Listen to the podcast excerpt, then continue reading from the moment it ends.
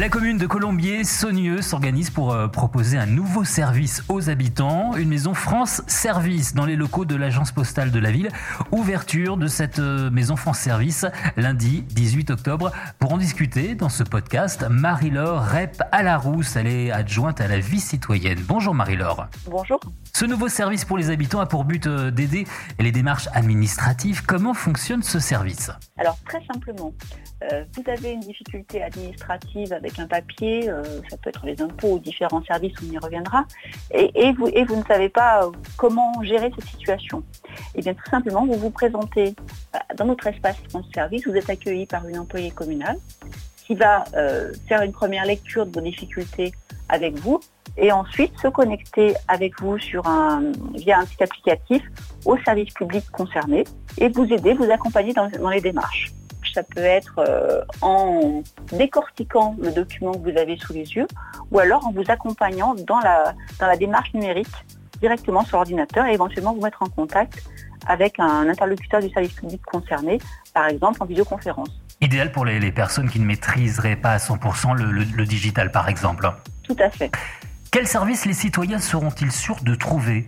Alors, par convention avec Colombier-Saunieux, nous avons 11 services publics qui sont directement euh, en lien avec nos employés communales, c'est-à-dire les finances publiques, la CAF, donc la caisse d'allocation familiale, la caisse d'assurance maladie, l'assurance retraite, la CARSAT, l'agence nationale des titres sécurisés, donc c'est l'ANTS, ce qui nous permet de, préparer nos, documents administratifs pour les cartes grises, les cartes d'identité, l'emploi, la Poste, la MSA, donc qui est la caisse d'assurance maladie pour les professionnels agricoles, et un point justice, donc le ministère de la Justice.